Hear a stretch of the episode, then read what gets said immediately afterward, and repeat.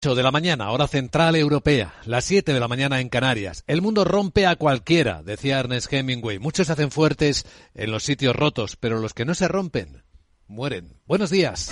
Dicen los futuros del mercado europeo que las bolsas van a abrir dentro de una hora con caídas suaves inicialmente, en torno a las cuatro décimas, es lo que apunta el futuro del Eurostox, en 3.569. Aunque el futuro americano ya viene anunciando una mayor caída de Wall Street después de tres días fuertes de subida. El 1% de bajada, 40 puntos pierde el SP en 3.830 y están pesando particularmente las caídas en el mercado fuera de hora de Alphabet Google y de Microsoft después de, de decepcionar al mercado con sus cuentas. Demostrar desaceleración y en algunos casos eh, negocios que van encogiendo, caídas de publicidad digital. Está enseñando eh, Google, particularmente en YouTube. Bueno, empieza a moverse el futuro del IBEX 35, veamos. Caída de 13 puntos, dos décimas, está en los 7.760. Capital, la Bolsa y la Vida con Luis Vicente Muñoz. Así que el día despierta más movido en los mercados, no solo por esto, sino por los mensajes que las empresas están enviando. Tenemos mensajes de debilidad en el lado tecnológico. SK Hynix dice que no ha visto un deterioro. Eh, es sin precedentes lo que está viendo en la caída de demanda de chips. ¿Se acuerdan de los chips? Pues bueno, caída de demanda de chips, mientras que empieza a observarse la extraordinaria fortaleza en este ciclo de subida de tipos de interés de los bancos, o de algunos bancos en particular. Lo hemos visto esta mañana en el Deutsche Bank con un impresionante aumento de los beneficios del 475% o en el Banco Santander, donde el beneficio atribuido a la dominante sube un 25,1%. A septiembre gana 7.316 millones de euros hasta ahora, con el último trimestre todavía por ver. La situación de los mercados, la actividad bancaria. Enseguida análisis con nuestro invitado capital, Juan Carlos Ureta, presidente de Renta 4 Banco. Y tras él entraremos en la gran tertulia de la economía, con el director del sector financiero del Instituto de Empresa, con Manuel Romera, con el vicesecretario general de la Confederación de Cuadros, José Ignacio Gutiérrez, y con Carlos Blanco de Roca y Unión. Capex.com les ofrece este espacio. Y en nuestra mirada global, el Davos del desierto, donde Arabia Saudí dice que sigue, sigue responsable de ayudar a Europa para aliviar el impacto de la escasez de petróleo causada por la guerra. Pese a la reciente decisión de la OPEP Plus de reducir la oferta, así lo ha dicho su ministro Abdelaziz bin Salman, que dice que el viejo continente pasa por una etapa crítica y que tiene muchos problemas en las cadenas de suministro y por eso señala que casi ha duplicado en un año sus envíos, aunque también cree que algunos países utilizan sus reservas de emergencia, una referencia a Estados Unidos, para manipular los mercados cuando el objetivo debería ser paliar la escasez. La gente, dice el príncipe saudí, está agotando sus reservas de emergencia y lo utilizaban como un mecanismo para manipular los mercados, mientras que su propósito profundo era mitigar la escasez de este suministro. Eh, sea como sea, es la elección de cada uno. Sin embargo, es mi profundo deber dejar claro al mundo que perder las reservas de emergencia puede ser doloroso en los próximos meses. En ese mismo foro, los principales países exportadores de gas advierten de que no prevén una solución a medio plazo de la escasez debido a la falta de inversiones. Mientras que en la Unión Europea los países siguen divididos, lo hemos vuelto a ver con sus ministros de Energía para marcar un tope al precio del gas. Los ministros mantienen sus diferencias sobre la intervención del mercado del gas y emplazan a una nueva reunión el 24 de noviembre en la que los 27 sí esperan aprobar las medidas menos polémicas como las compras conjuntas de hidrocarburos. Las posiciones apenas se han movido pese a varias reuniones bilaterales extraordinarias. Una mayoría de países reclama medidas intervencionistas, como emular en toda la Unión un sistema similar al mecanismo ibérico. El presidente de turno del Consejo, el checo Peter Siskela, destaca las cuestiones en las que sí ha habido consenso. Los ministros han acordado que deberíamos centrarnos en las compras conjuntas. Es algo que estamos discutiendo desde hace tiempo y tenemos que empezar a comprar gas a socios fiables de todo el mundo inmediatamente después de la próxima temporada de calefacción. Los ministros también han expresado su apoyo a la introducción de un límite dinámico de precios para la electricidad y el gas. Respecto al tope de ese gas, la comisaria Kadri Simpson asegura que tendrá un efecto beneficioso sobre la inflación, aunque advierte de que uno de los riesgos, ojo, es el previsible aumento del consumo, en contra del objetivo de buscar fuentes alternativas. Así apuesta por fijar un precio máximo lo suficientemente alto para que esta energía no se vuelva más atractiva que el producir electricidad a partir de otras tecnologías. En España había debate los presupuestos en el Congreso, el primer examen. Así, la ministra de Hacienda, María Jesús Montero, será la encargada de defenderlo ante el Pleno. Lo hará frente a las enmiendas, siete a la totalidad, presentadas por PP, Vox, Ciudadanos o Junts per Cataluña, entre otros. La votación está prevista para mañana jueves y el Ejecutivo espera una victoria holgada. La titular de Economía, Nadia Calviño, insiste en que el crecimiento del país es una buena base para estas cuentas. Mire, estamos en un momento de enorme incertidumbre y las previsiones económicas han fluctuado mucho. Ha habido mm, analistas que preveían que íbamos a estar en recesión en el segundo trimestre del año, donde hemos tenido un crecimiento superior al 1%. Eh, lo que vemos es que la economía española sigue hasta hoy con, con, dinamismo, creando empleo, y esa es la base sobre la que hemos, sobre la que trabajamos y sobre la que hemos elaborado unos presupuestos generales del Estado, que son además particularmente prudentes. No piensa lo mismo la IDEF, que prevé que la economía española se contraiga en el cuarto trimestre de este año y en el primero del 23 entraría en recesión técnica. Además, insiste en la falta de realismo de estas cuentas para el próximo año. Su directora de análisis económico, Esther Gordo, dice que el contexto internacional incluso puede hacer empeorar estas previsiones. Y eso pues nos puede llevar a reevaluar la magnitud de la caída en el cuarto trimestre. Y para el primero también llevábamos una tasa negativa, menos 0,2, menos 0,3, pero de nuevo estará muy afectada por la información que vayamos recibiendo. Y en la agenda del miércoles. Hola de nuevo, Sara Bot, ¿qué nos traes? Muy buenos días, vamos con la agenda que la Sarita empieza en Francia que publica la confianza del consumidor de octubre e Italia la balanza comercial de septiembre. El INE ofrece la compra-venta de viviendas e hipotecas de agosto. En la zona euro se difunde la masa monetaria M3 y los préstamos de septiembre.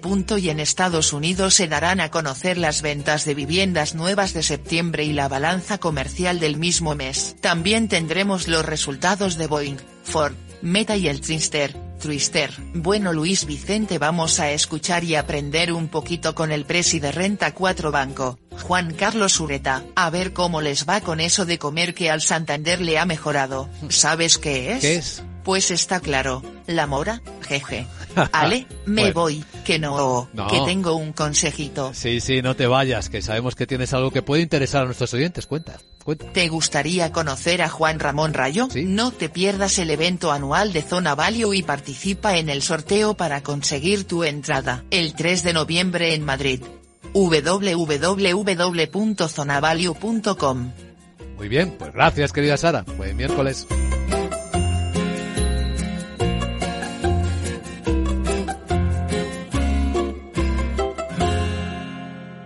Capex.com les ha ofrecido este espacio. Invierte en los principales mercados globales, en más de 2.000 activos financieros, con la seguridad y confianza que te da el mejor broker del mercado. Eventos de trading mensuales, formación exclusiva con expertos de mercado. Visítanos en nuestras oficinas de Madrid o en capex.com. Capex.com, la nueva forma de hacer trading. El trading implica un riesgo. Capital Radio, la genuina radio económica. MSX International, empresa de automoción y movilidad, les ofrece la información del tráfico. Un vistazo al tráfico en conexión con la DGT. Jaime Orejón, buenos días. Muy buenos días. A estar pendientes de varios accidentes que están complicando la circulación en varios puntos del país. En Madrid, tres. Uno en la salida de lados en Canillejas y dos en la M40. Uno en Barrio La Fortuna hacia la 5 y otro en Monte Carmelo sentido a la 6. En Toledo en la 4 en Madridejos sentido Córdoba. También pendientes de ese alcance en Barcelona por la 2 en Pallilla de entrada que genera más de 5 kilómetros de retención. En Sevilla de entrada por la 49 en Camas y uno más en Córdoba por la 4 Nueva Arcángel sentido Madrid, aunque también está condiciando en ambos sentidos, por lo que desde la Dirección General de Tráfico os pedimos mucha precaución en todas estas vías.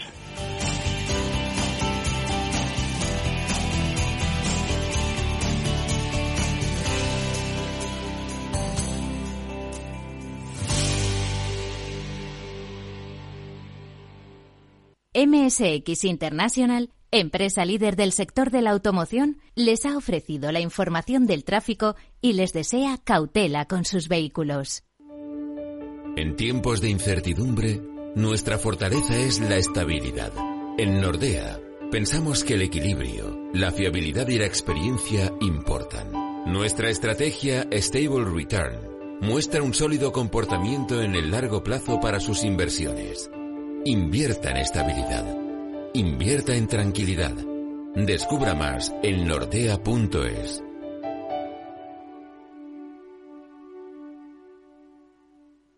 Puedes cambiar de coche, de trabajo, de pareja, de casa, pero si vienes a IG, tu trading nunca cambiará de broker. Ven a IG y descubre la casa de los verdaderos inversores. Pon a tope tu trading con IG.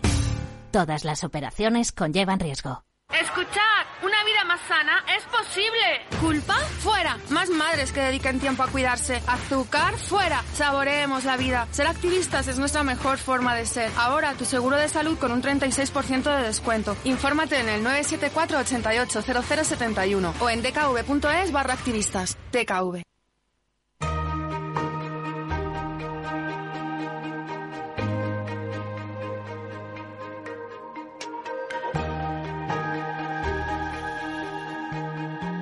La entrevista capital.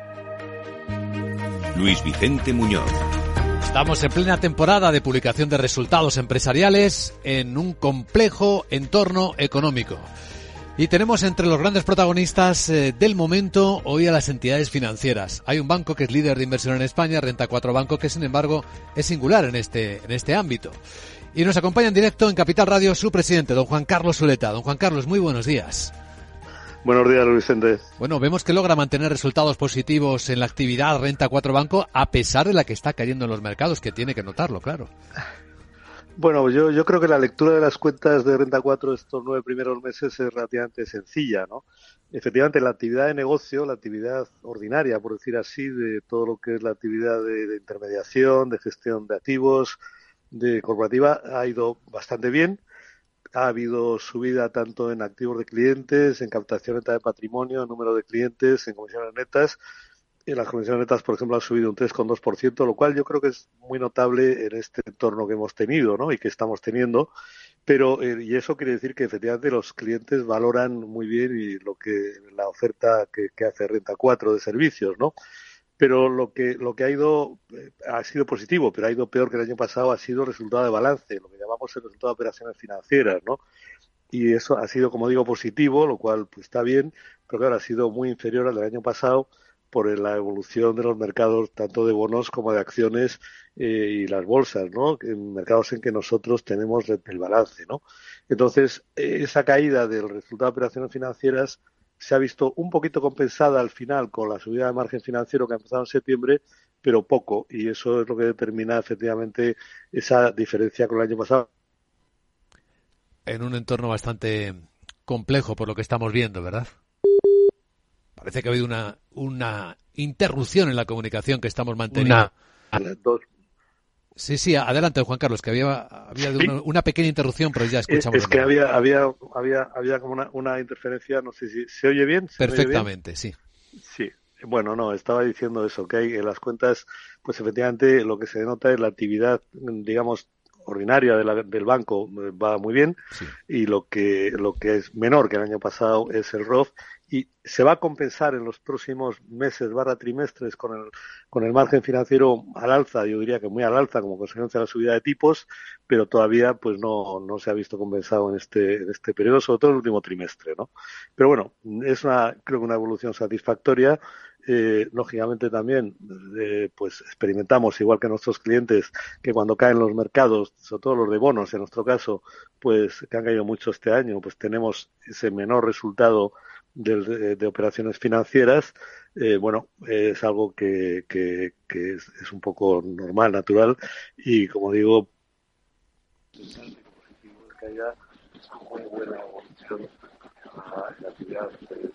Parece que hay algún problema en la comunicación de nuevo. Vamos a intentar recuperarlo. Sí, de repente se viene o se va la comunicación. Vamos a ver si conseguimos que se escuche adecuadamente a nuestro invitado, a don Juan Carlos Sureta, presidente de Renta 4 Banco. ¿Sigue usted ahí, verdad, don Juan Carlos? Sí. Bien, pues ahora sí que le escuchamos bien de nuevo. Quería preguntarle sobre la visibilidad que tenemos en este complejo entorno económico. Podríamos hablar de dos visibilidades, la de los mercados, que tienen un impacto muy importante, y luego la del propio ciclo económico. Sí, eh, perdón, Luis Vicente, porque es que eh, la verdad es que estoy teniendo dificultades para, para escucharte y no sé si, si, ahora se me oye bien a mí, sí, pero eh, yo es que no he escuchado la pregunta. Pues Sí. la, la repito encantado. Es la pregunta que todos nos hacemos. ¿Qué visibilidad tenemos de lo que viene, tanto de los mercados como del ciclo económico? Bueno, vamos a ver, tal y como lo estamos viendo, ¿no? Lo que lo que vemos, si se me permite un poco la, la expresión, es que estamos desinflando un globo, un globo monetario que se ha inflado durante 15 años y que se ha inflado al extremo eh, pues después del COVID, cuando hay unas inyecciones monetarias extraordinarias que luego no se retiran, además, cuando llega ya la reapertura de la economía y cuando hay incluso políticas directas de eso que se llama helicóptero money, es decir, entrega directa de dinero a los, a los ciudadanos, por ejemplo, en Estados Unidos, ¿no?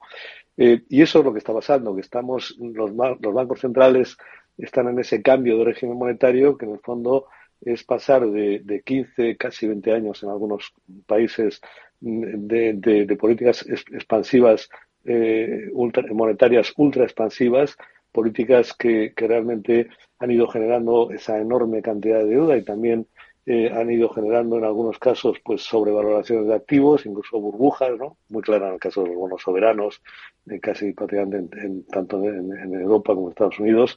Y realmente estamos desinflando ese globo, pero dicho eso, la economía global no tiene hoy ni un problema de productividad, ni un problema de sistema bancario financiero. La banca está capitalizada, los mercados financieros no son disfuncionales, están haciendo bien su trabajo y, por tanto, la banca y los mercados pueden absorber bien el impacto que venga de esta contracción de la economía que se está produciendo como consecuencia de que se está desinflando el globo monetario que se había inflado durante 15 años, ¿no? Pero, como digo, la economía en términos de productividad está bien porque vive un periodo de innovación disruptiva que no permanente, que además que no tiene precedentes y la economía financiera está bien preparada para absorber ese impacto. No tenemos hoy un problema en la banca. Por tanto, lo que cabe esperar es una recesión, eso que se llama hoy recesión técnica, que va a venir, va a venir y de hecho ha venido. Cabe esperar también que eso modere la inflación, cabe esperar que eso, por tanto, dé lugar al famoso pivot de la Fed, al famoso, a la famosa final de la subida de tipos. No, no va a ser todavía ni en noviembre ni en diciembre, pero creemos que eso ya se puede empezar a producir. Y a partir de ahí, pues tenemos una digestión de todo, de todo ese proceso de deuda que hemos tenido, pero lo que cabe esperar es que ya cambie mucho el tono de los mercados, incluso aunque la economía el año que viene, 2023, pueda estar una parte del año en esa recesión técnica, ¿no? Eh, bueno, realmente, como digo, esa sería un poco la visión, una visión de un régimen monetario que está pasando de la barra libre monetaria, por decirlo así, a la, a la barra abierta, pero en las que ya, en la que ya las bebidas ni son gratis, ni son para todo el mundo, ni son ilimitadas, y por tanto en la que vamos a un mundo más normal, yo diría, en cierto modo, porque lo que había antes era lo que no era normal. Hemos vivido mm, ocho años de tipo de interés nominales negativos en Europa, que no es normal. Hemos vivido una etapa muy larga de eso que se llamaba el whatever it takes, dinero para todos y de forma gratis e ilimitada, que tampoco es normal. Estamos empezando a vivir una fase de mayor normalidad en la economía. Eso lleva a un ajuste, es el ajuste en que estamos. Es un ajuste que se está haciendo de forma bastante ordenada, que va a continuar, pero entramos en un mundo nuevo, ¿no? Entramos en el mundo de la normalidad, en el mundo en que también, y se ha visto un poco en el caso de Inglaterra, eh, los, los mercados exigen también a los gobiernos que tengan una cierta coherencia en sus planteamientos. Los mercados eh, hacen de vigilantes de esos mercados de bonos. Eh, de manera el mercado se vuelve más selectivo en ese mundo en K, en ese mundo en que, como no todo el mundo lo está haciendo bien, pues hay que eh, apostar por lo que están haciendo bien, pero castigar cuando las cosas se hacen mal. Repito, el caso de Inglaterra es muy significativo y en cierto modo el de China también de, estos días con lo que ha pasado después de, de, los mensajes que lanza el Congreso del Partido Comunista Chino también es una muestra de ese nuevo mundo en que los mercados discriminan. Eh, antes no ocurría eso, porque antes todo valía, porque antes había dinero para todo, pero ahora ya no. Y ese es el mundo en que estamos, ¿no? Un mundo más exigente, pero también más normal, más sostenible y por tanto yo creo que más duradero. Entonces, bueno, estamos ahora en el tránsito Es verdad que ese tránsito siempre es duro, eso se llama el cambio de régimen monetario, eh, ese paso de la barra libre monetaria a una asistencia financiera más selectiva, más, en cierto modo, condicionada y también, eh, pues, pues, como digo, no para todo el mundo, sino para la parte de la economía que la hace pero esa es la labor de los mercados financieros, ¿no? Y ahora estamos en ese tránsito, ¿no? ¿Y ese tránsito hasta cuándo puede durar? Bueno, está muy avanzado ya, ¿no? Hemos tenido ya una normalización monetaria muy grande, con subidas de tipos muy, muy fuertes y además muy rápidas. Eh, estamos teniendo una economía que se va ajustando. Antes citabas el caso de los chips. Hace un año hablábamos de escasez de chips. Hoy hablamos de que ya la oferta se ha adecuado, ¿no? Incluso hay exceso, ¿no? Eh, bueno, podríamos decir lo mismo de cómo están funcionando las materias primas, de cómo están funcionando los fletes marítimos. La economía se va ajustando, esos desacoples que tenía se van ajustando y, por tanto, hoy en ese sentido estamos en una situación que todavía va a continuar, el, digamos, la digestión en los mercados financieros, pero eh, a diferencia de hace un año en que hablábamos de materias primas disparadas, fletes disparados, escasez de productos básicos en varios mercados, incluidos los chips, eh, hoy no, hoy eso se va corrigiendo, el mercado está funcionando, hay que dejar que funcione el mercado y eso es lo que hay que hacer, ¿no? Muy interesante esta visión. Don Juan Carlos Ureta, presidente de Renta 4 Banco. Gracias por compartirla en Capital Radio y buen día. Buenos días, muchas gracias.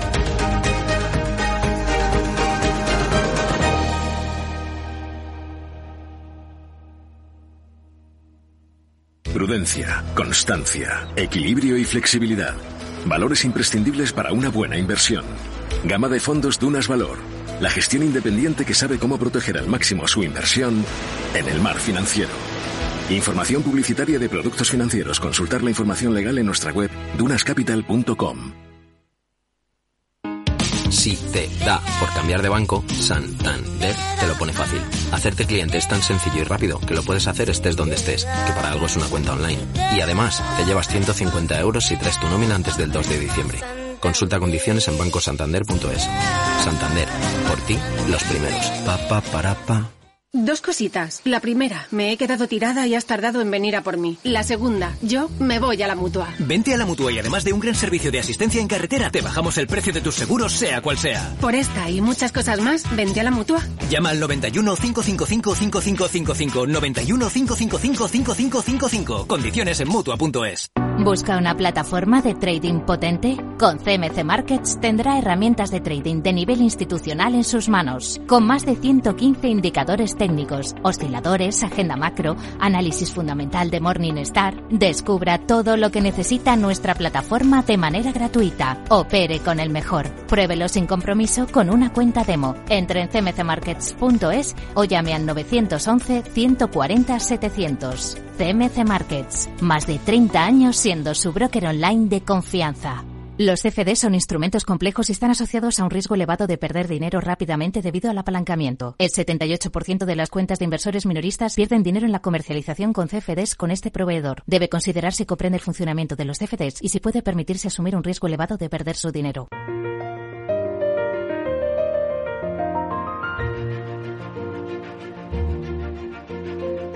En Capital Radio comienza la gran tertulia de la economía con Luis Vicente Muñoz.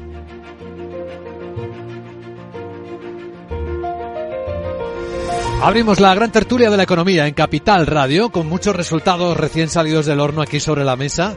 Impresionantes los resultados que ya están mostrando los bancos. Así que cuando la gente habla de la fortaleza de los bancos, hoy podemos medirla con estos números, porque los números lo miden todo. Manuel Romera es el director del sector financiero del Instituto de Empresas y que es un lujo y una alegría poder contar con, con Manolo esta mañana aquí en la Gran Tertulia. ¿Cómo estás, Manuel? Buenos días. Muy bien, buenos días. Bienvenido. La verdad es que una maravilla, como tú dices, el, el poder compartir con vosotros, eh, esta radio tan cariñosa, el, el, tiempo de tertulia. Y la verdad es que sí, los resultados de Santander, la verdad es que son merecedores. Ya era hora, ¿no?, de que, de que empezase a, a fructificar. Ahora veremos también cómo, cómo repercute en la mora, ¿no?, la situación que estamos viviendo, que eso pues se, se verá más adelante. Sí, vamos a sacarlos punta, como tantas veces también hace con enorme acierto José Ignacio Gutiérrez, vicesecretario general de la Confederación de Cuadros y Profesionales, preside la Federación de Servicios Financieros. ¿Qué tal, José Ignacio? Muy buenos días y muy buenas mañanas. Buenas mañanas. En términos bancarios sí, en otros no sé qué decirte. Si lo mm. miramos por el tecnológico, hay nubarrones, ¿eh? Pero bueno es que el sector bancario vaya bien porque podrá aportar al resto de los que puedan ir mal, o peor, o, o no tan bien. O no también, efectivamente. Bueno, Carlos Blanco es socio director de la oficina de Madrid de Roca Unión, dirige el departamento mercantil de, este, de esta prestigiosa firma. ¿Cómo estás, Carlos? Muy bien, Vicente, muy buenos días. También mirando las cifras, ¿eh? veo ahí de reojo. Sí, parece que, que de momento recoge eh, el beneficio de la subida de tipos y, no peligra la seguridad de los créditos por el aumento posible de morosidad, ¿no? Entonces está en un momento eh, dulce. Eh, esa es la cuestión. Yo creo que habéis puesto el dedo en la llaga inmediatamente. ¿Hay algún indicio de que los bancos vean que esto se complica económicamente hablando? El Santander no parece, ¿no? No hay provisiones. Bueno, ¿sabes qué pasa? Que las provisiones siempre son acorde a una normativa y esa normativa es la que establece cómo se provisionan los préstamos, entre comillas, eh, morosos, ¿no? Y esa mora que, que, siempre se mide. Entonces, claro, también hay que ser realistas, ¿no? Si, si el Banco Santander es capaz de incrementar su margen de intereses en un 15%, que simplemente es una, una, auténtica pasada, sino, y llega a una rentabilidad, ¿no? Vía, vía beneficio atribuido por acción, ¿no? De, un, incremento de un 30%. Es fuerte. Es fuerte. Entonces, claro, cuando haces eso, es porque evidentemente los tipos de interés han subido fuerte, que además es evidente. Es decir, si tú ves un Euribor en el menos 0,5% y luego ves el Euribor casi en el 3%, es que han subido un 3,5%. Eso, ¿es bueno a priori? Hasta ese punto, probablemente, hasta ese punto que está llegando, sí.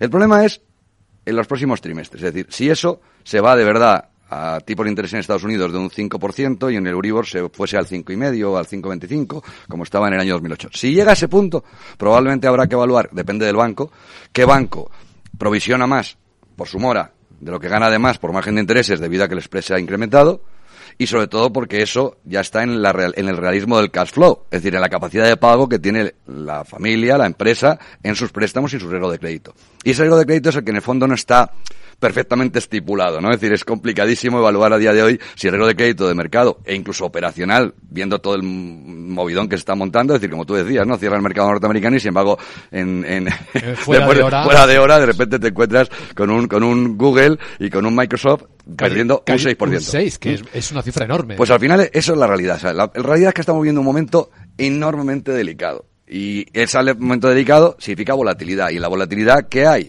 Pues ganancias para los que tengan mm, mm, cultura de largo plazo.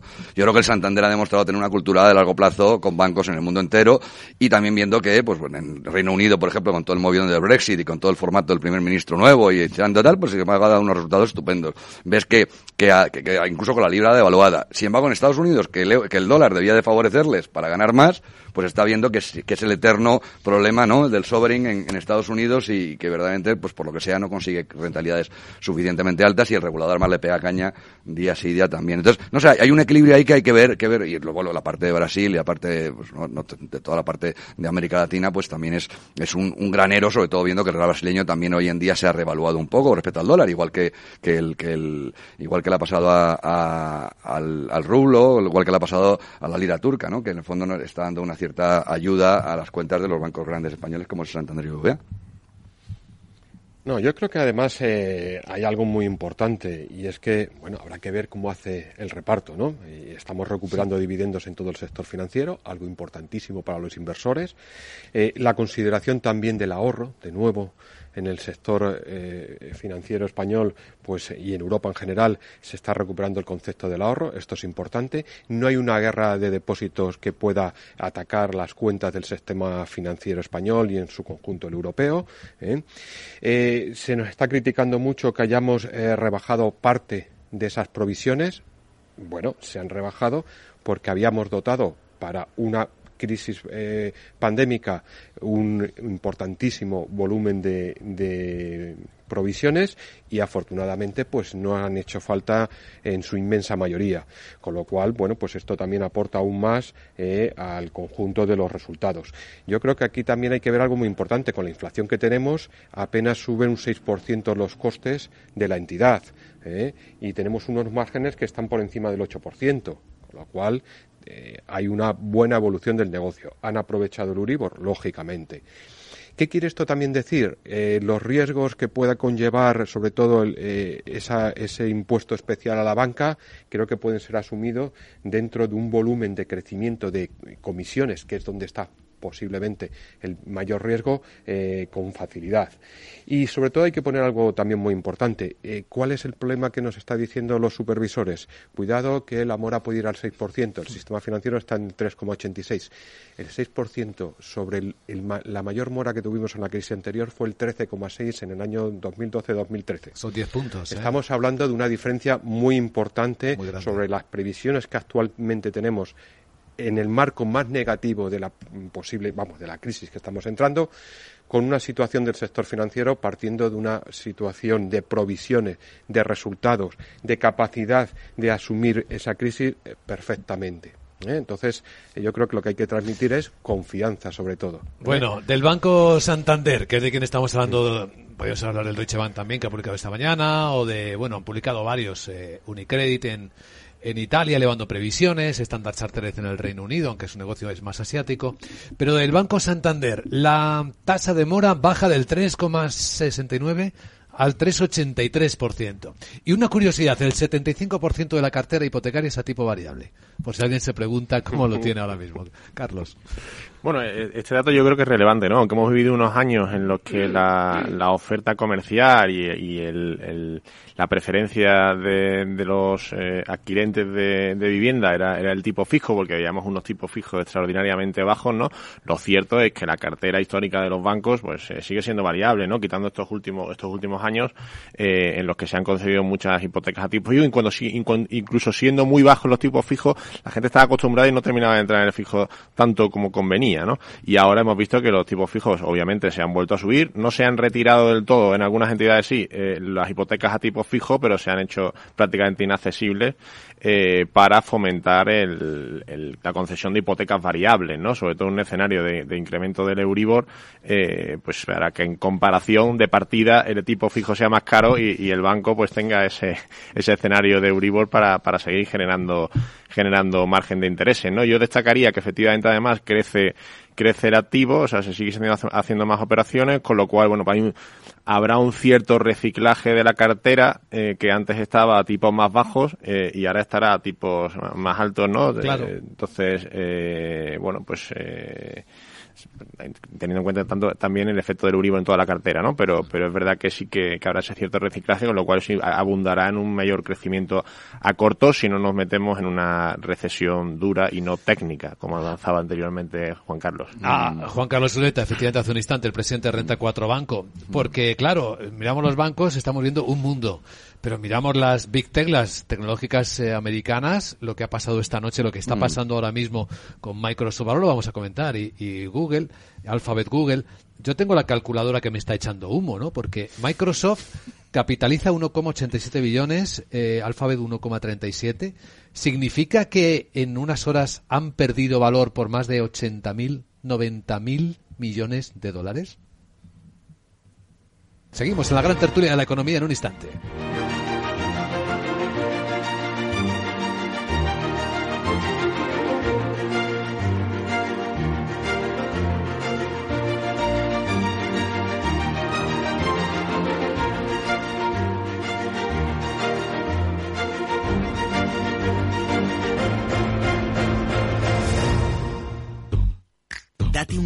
Cambia de armario y llévate tus favoritos con los 8 días de oro del corte inglés.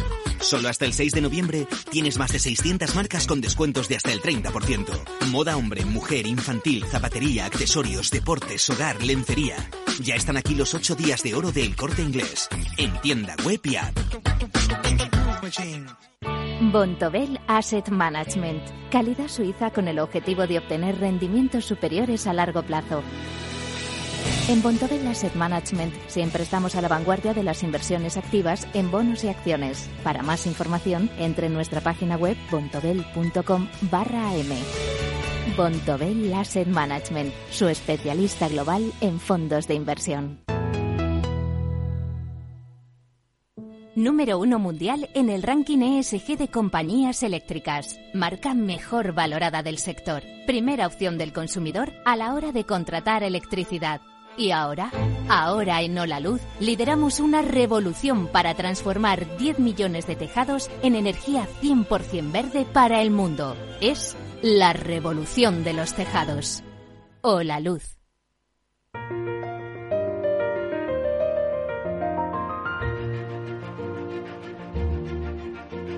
Estás escuchando la gran tertulia de la economía. Os adelanto cómo vienen las bolsas. Este miércoles hay muchos resultados que cotizar, así que volatilidad garantizada. El futuro del Eurostox viene bajando cuatro décimas, está en 3.570. El del IBEX no, y ya casi se pueden imaginar por qué no. Porque en preapertura deben estar metiéndose algunas órdenes de compra de algún resultado que esté gustando. Está subiendo una décima el del IBEX, 7.785. Ahí está el futuro.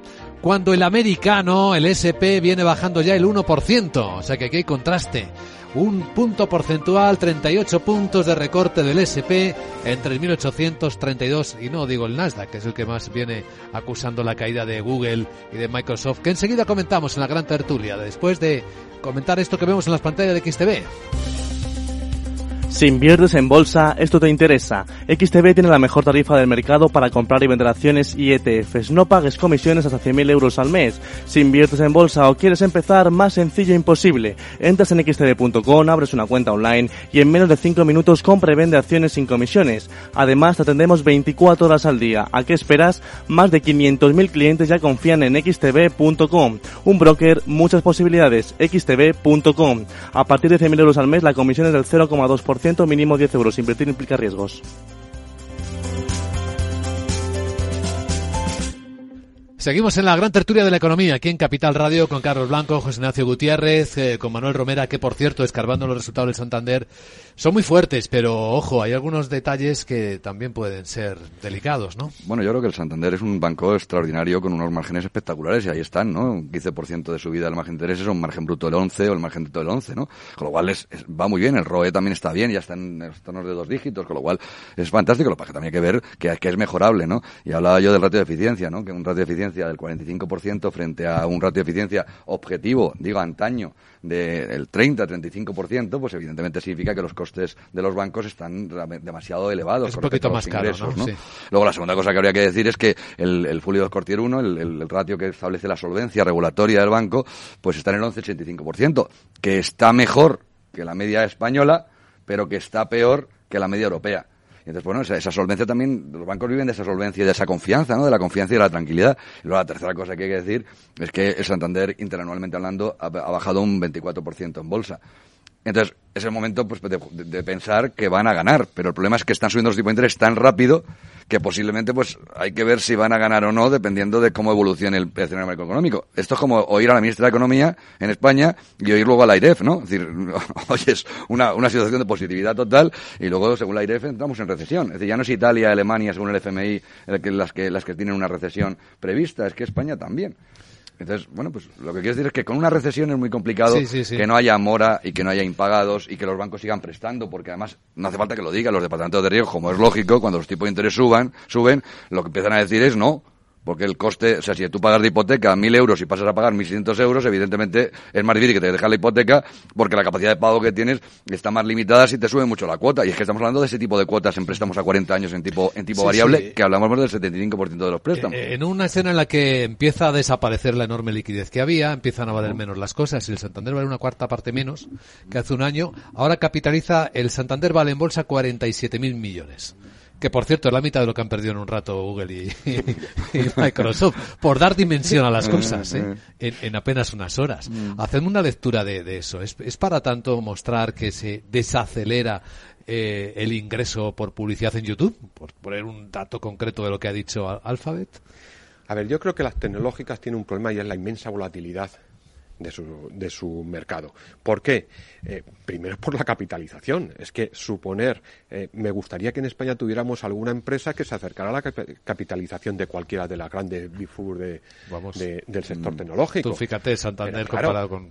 Eh, pensar que cae un 2% lo que puede suponer sobre un billón un 2%. Yo creo que es un marco de volatilidad inmenso en, en, en general en todo el sector tecnológico y es tradicional ¿eh? es tradicional también porque tiene una capacidad eh, de generar capital precisamente ¿eh? muy acelerado, muy especulativo en muchos momentos y porque hay algo muy importante en toda crisis económica. Si hay algo que siempre empieza a caer y que marca el comienzo de una crisis económica es la caída de la publicidad.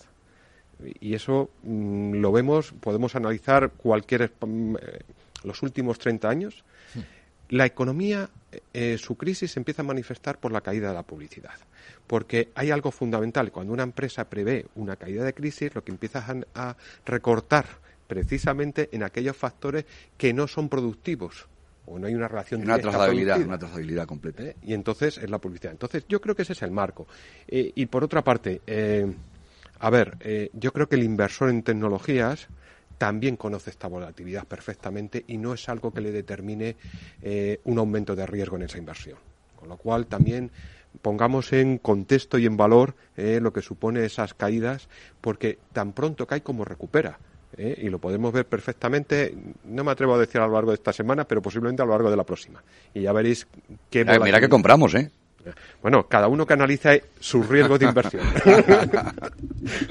Carlos yo creo que hay que ponerlo un poco en contexto, ¿no? Y es que eh, las tecnológicas normalmente no siguen lo que se suele llamar los métodos generalmente aceptados de valoración, ¿no? Pues al final, eh, pues se introduce también ahí un componente de valor añadido tecnológico que le supone siempre una prima normalmente extraordinaria de valoración y, y, bueno, cuando baja, es decir, si, si, si reevaluamos, revaloramos las tecnológicas sobre la base de los métodos generales aceptados de, de valoración, de múltiplos, etcétera, pues tampoco diríamos que está cayendo, pues esto es una auténtica locura esta valoración, ¿no? Pero, eh, y, es comprensible que por el valor añadido en tecnología estén valorados más altos, ¿no? Pero bueno, caídas sobre ese sobre, sobrevaloración a una valoración altísima, a mí no me preocuparía, ¿no?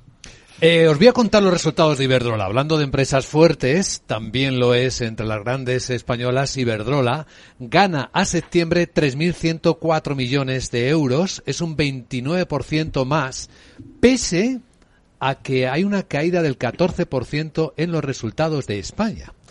Y esto es algo que merece la pena eh, comentarse. Ignacio Sánchez Galán, el presidente, nos ha hecho un comentario para escuchar en Capital Radio.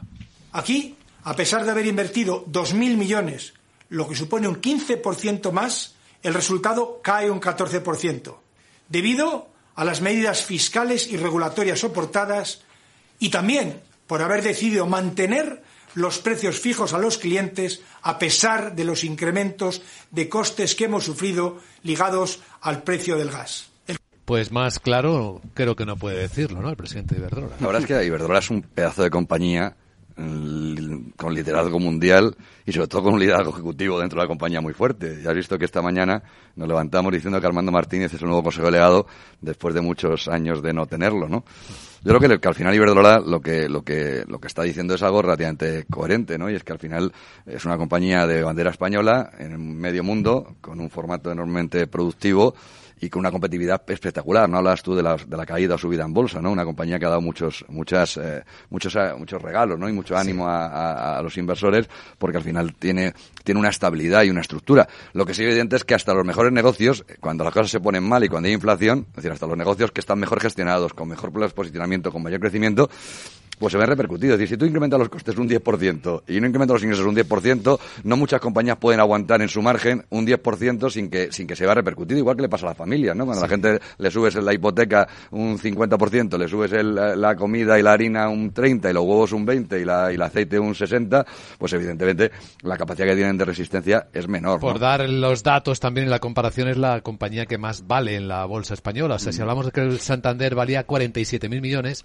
Iberdrola vale 60 un equipo ejecutivo fuera de serie. La verdad es que Iberdrola ha demostrado una capacidad impresionante que creo, creo que hay que destacar en, los micrófonos de, Radio Capital. ¿no? José Ignacio. Yo, diría algo muy importante. La responsabilidad social corporativa de Iberdrola está por encima de todo y además un compromiso social muy importante. No ha trasladado todos esos costes que el sector energético está sufriendo, en especial en el último año y medio aproximadamente, a sus clientes. Y en especial en el mercado español. ¿Eh? Y esto es muy importante. Esto es lo que es el compromiso social de una empresa, de una empresa con los ciudadanos. Y esto hay que ponerlo en valor. Es que parece que a veces nos olvidamos y criticamos en exceso a determinadas compañías porque sean líderes eh, eh, mundiales o porque eh, publiquen unos resultados con unos crecimientos espectaculares de beneficio. No, pero hay que analizar también cómo gestionan y cómo consiguen esos beneficios. Y yo creo que a Iberdrola hay que ponerle en su sitio y hay que reconocerle un valor social importantísimo. Y esto es importante. No solamente la buena gestión, sino el compromiso social. Y esto es algo que también, cuando analizamos los balances, no sabemos dar el valor que corresponde al compromiso social. Yo creo que en este caso en Iberdrola hay que ponerlo encima, encima porque eh, no es que le reste sus beneficios, no, es que es un compromiso social que tendrá sus beneficios a largo plazo. Y esto es importantísimo. ¿eh? Carlos. Yo quería hacer una reflexión eh, al hilo de este comentario crítico de Sánchez Galán con el gobierno, ¿no? Que, que, no es extraño porque ha sido un ejecutivo, siempre ha hablado muy claro, pero sí que es cierto que, desde unos meses a esta parte se empieza a notar ya más claramente un divorcio claro entre las grandes compañías y los líderes de las compañías españolas y, el gobierno, ¿no? Eh, normalmente, pues el, IBEX, como se suele decir, ¿no? Tiende a, llevarse bien con cualquier gobierno y cualquier signo como debe ser, ¿no? Porque son compañías estratégicas y sin embargo sí que parece que esta eh, iniciativa de los últimos meses eh, de pues, eh, contra eh, las grandes compañías, contra los grandes capitales, etcétera, pues eh, está haciendo mella y está haciendo que líderes tradicionalmente muy prudentes y muy moderados empresariales empiecen a, decir esta boca mía, ¿no? Pero cómo no, si ves a un presidente del gobierno como Pedro Sánchez, que literalmente en las formas ha dicho que Ana Botín, digo porque hemos hablado de las resultados de Santander, y Sánchez Galán, presidente de Iberdrola, hay que llamarlos al orden, poco menos que de justicia redistributiva y, de, y socialmente de una manera relativamente demagógica y con un planteamiento un poco populista, pero claro, al final, claro, también estás provocando a, al propio Garamendi, ¿no? Que dice, que miren, esto no se puede hacer personal. Primero no se puede hacer personal porque no va a ser que de repente empecemos a odiar a los que nos dan empleo. Y segundo, el planteamiento, el planteamiento que tenemos que tener es, oye, orgullo de, orgullo de patria, o sea, orgullo de Iberdrola y de Santander. Santander y Iberdrola son los referentes, por decir, por decir dos, de, de España en el exterior. Y es España en exterior además con un éxito brutal. El otro día yo le decía a un alto ejecutivo del Banco de, de, Iberdrola, el director, el nuevo director de, tecnología, ya que hablabas antes de, de Amazon, a Sergio Merchan, le decía Sergio, eh, qué bueno que tengáis un presidente ejecutivo que diga las cosas y que además acepte poner un consejo delegado, digo, al final, con, como componente de equilibrio dentro de lo que significa la estructura de poder y que además diga y que conteste y que hable con claridad y que las finanzas estén llevadas por alguien que se responsabilice personalmente de ellas y no alguien que te esté jugando todo el día con la demagogia y con la, y con la, y con la dialéctica. Creo que eso es lo que necesitamos, porque además no nos va a dar empleo Pedro Sánchez, lo que nos va a dar empleo son las empresas. Y entonces pensar que las empresas son, son el, el, oponente a, derribar es una locura que termina en quiebras de, países ¿eh?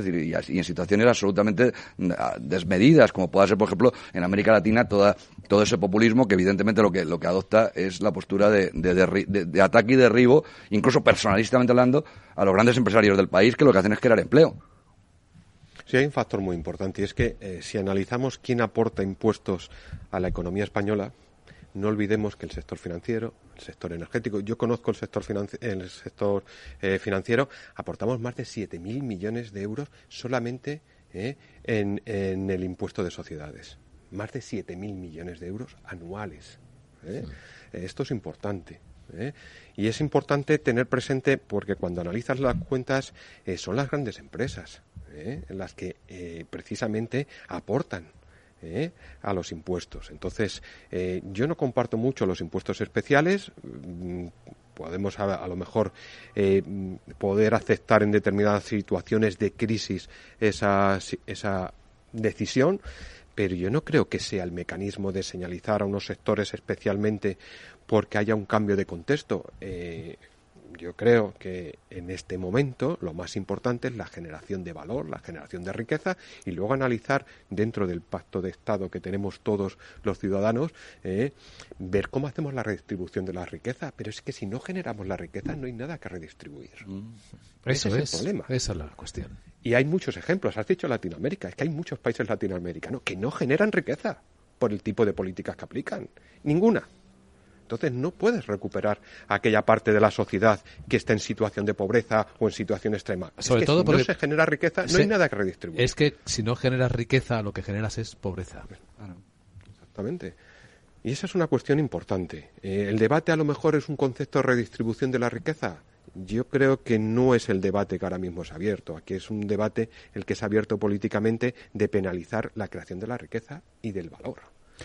Pues aquí queda una vez más en el aire el lamento, el análisis en la gran tertulia de la economía. Hoy nos han acompañado Carlos Blanco, José Ignacio Gutiérrez y Manuel Romera. Muchísimas gracias, un placer escucharos. Buen día a todos.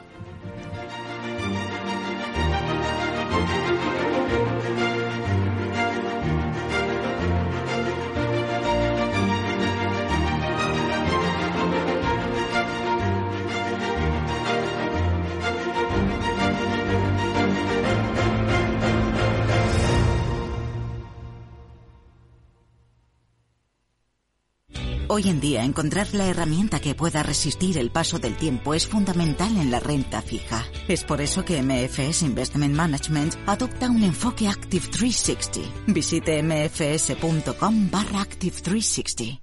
Conoce Cuchabank, el banco que firma la mitad de sus hipotecas por recomendación de sus clientes. Consúltanos directamente. Cuchabank, tu nuevo banco. Más info en cuchabank.es. ¿Te interesa la bolsa? Invierte en acciones y fondos cotizados sin comisiones hasta 100.000 euros al mes. ¿Has oído bien? Sin comisiones. Más de 550.000 clientes ya confían en XTB. Abre tu cuenta totalmente online. Un broker, muchas posibilidades. xtb.com. A partir de 100.000 euros al mes, comisión del 0,2%, mínimo 10 euros. Invertir implica riesgos. ¿No sabes cómo sobrevivir a la inflación? Llega la cuarta edición del evento anual de Zona Value con los mayores expertos del momento. Juan Ramón Rayo, José Luis Cárpatos y Juan Esteve. El 3 de noviembre en Madrid. www.zonavalue.com. Síguenos en redes y consigue tu entrada.